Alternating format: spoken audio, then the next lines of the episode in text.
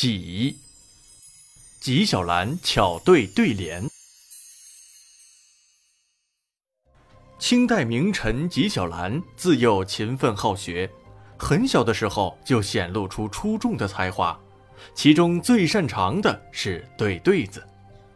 七岁的时候，纪晓岚在私塾里读书，教书先生姓石，性格像石头一样古板。他不允许学生下课去玩，要求他们一律坐在座位上读书。而纪晓岚天性好玩，根本没把先生的话放在脑子里。只要一下课，他都会奔出去玩。有一天，纪晓岚爬上树捅鸟窝，抓到了三只麻雀。他找到了一面墙，在上面挖了三个洞，把麻雀装进去，再拿砖块盖上。每次下课，他就去找吃的喂它们。然后再盖上砖。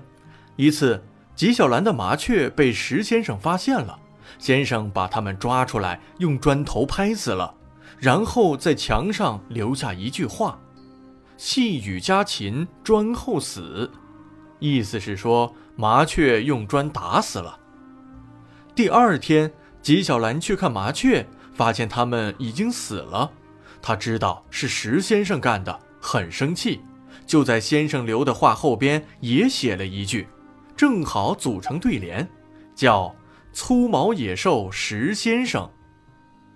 石先生得知纪晓岚说自己是野兽，非常气愤，就找纪晓岚问个究竟。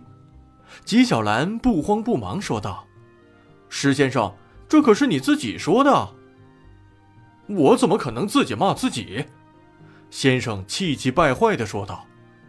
喏，您看，纪晓岚答道：“对对联就是要工整，细雨对粗毛，家禽对野兽，砖对石，后对先，死对生，合情合理啊。”先生听后既尴尬，又对纪晓岚心生佩服。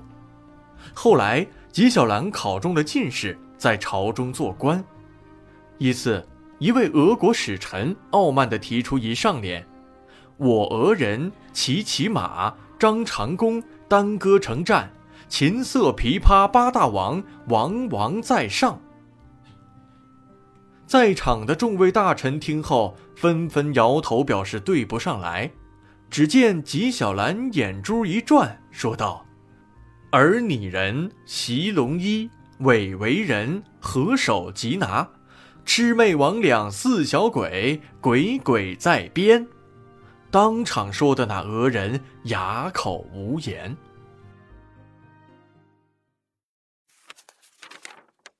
己姓起源：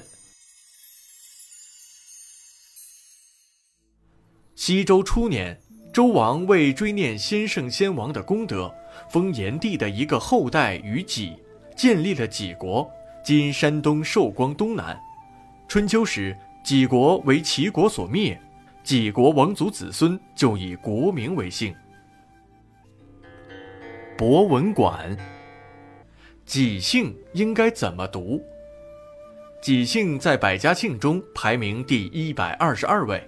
作为姓氏的己，读音应为己三声，但现在大多数人都读作季四声，是错误的。